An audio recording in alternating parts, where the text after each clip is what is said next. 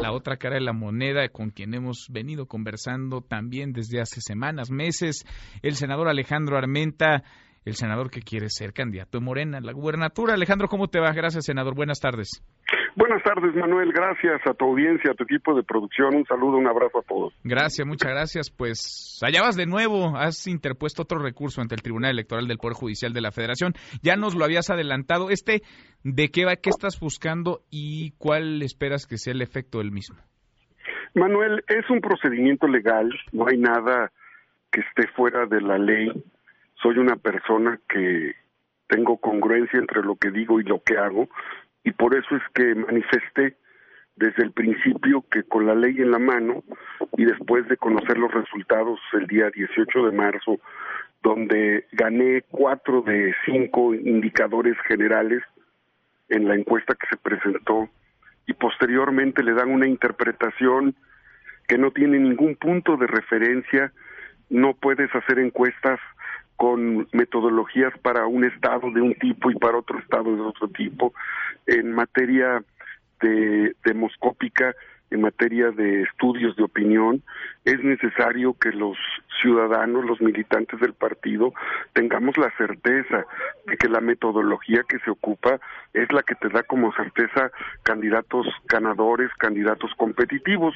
Eh, así es como yo interpuse mi, mi juicio de protección de derechos y el tribunal incluso tres, tres de los magistrados me dan la razón. Sí, fue una votación dividida. Claro, fue una votación dividida, me dieron la razón y bueno, el presidente con el voto de calidad que tiene logró el desempate y, y obviamente le pide a Morena que explique, que funda y motive. Son dos momentos, son dos conceptos constitucionales. ¿eh? Le pide, funda y motiva por qué interpretaste de esta forma la encuesta. Y bueno, ya lo hizo, ya notificó al tribunal, yo ya estoy enterado y conforme a la ley yo estoy actuando. A, a, diferencia de otros actores políticos que cuando han argumentado fraude electoral han hecho manifestaciones, han este, cerrado calles, toman el partido, hacen plantones, yo no he hecho ningún acto que genere o que incite a la violencia.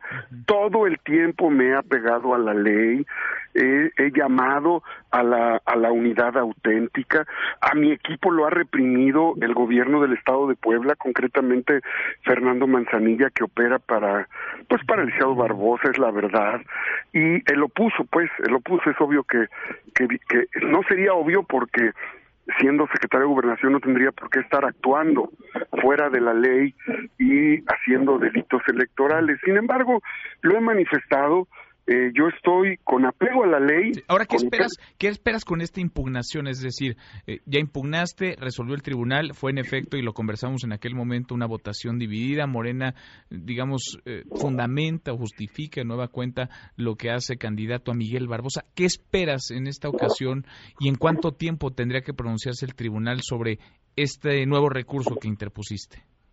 Tiene que ser a la brevedad jurídica. Hay un concepto en, derecho que se llama eh, oportunidad jurídica, tiene que ser oportuno, porque ya llevamos de 60 días, bueno, pues ya van más de 15 días de campaña. Yo estoy en estado de indefensión porque mientras otros partidos están haciendo campaña, yo que gané la encuesta, no estoy en campaña. Yo espero que haya justicia. El presidente, me gustó mucho, escucho las mañaneras del presidente, me gustó mucho lo que dijo el presidente Andrés Manuel esta semana, cuando se refiere a que como seres humanos debemos de acudir al derecho, a la ley y a la justicia. Y luego dice, si tengo que escoger entre la justicia y el derecho, me quedo con la justicia. Eso, es, eso es lo que a mí me inspira. ¿A ti te gustó eso que dijo el presidente? A mí me inspira, a mí me inspira la lucha del presidente porque tenemos que, tenemos que perfeccionar el proceso interno en Morena.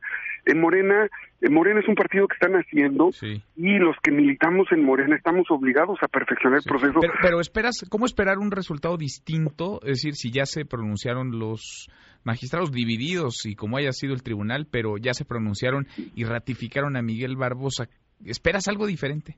Los, los ministros no ratificaron a Eliseo Barbosa. No, los ministros lo que dijeron fue funda y motiva la forma en la que tomaste una decisión a favor de. ¿Y tú ves endeble la motivación, la justificación de Morena? Mira, tan simple como que no hay, no hay congruencia entre los criterios metodológicos con los que definieron la Ciudad de México la elección con lo que definieron Puebla. Entonces, por eso no puedes, no puede ser que el método para Baja California sea uno, el método para Chiapas sea otro, el método para Ciudad de México sea uno para Puebla. No, debe de haber una metodología general y eso es lo que hoy eh, Morena carece. Pues yo sé, yo sé que después de esto, yo sé que después de esto, los compañeros que vengan, compañeras militantes de nuestro partido, van a tener eh, reglas más precisas, más claras. Estoy contribuyendo, a pesar de que hoy no me entienden y hoy no, hoy me juzgan equivocadamente y, y también equivocadamente me quieren expulsar del partido, cosa que no, pues que es irracional, pues ni que fuera la Santa Inquisición y ni que estuviéramos en la Edad Media, solamente en la Edad Media y la Santa Inquisición podía hacer eso. Hoy vivimos en un estado de derecho y lo tenemos que respetar todos. Senador. Y me incluyo. Si te parece, hablemos la próxima semana. La próxima semana tendría que pronunciarse el Tribunal Electoral del Poder Judicial de la Federación y vamos contando, como desde el principio, esta historia. Por lo pronto, ahí está este recurso que ya interpusiste. Gracias, como siempre. Siempre a tus órdenes. Muchas gracias. Con la ley y la justicia, siempre. gracias. Mesa para todos.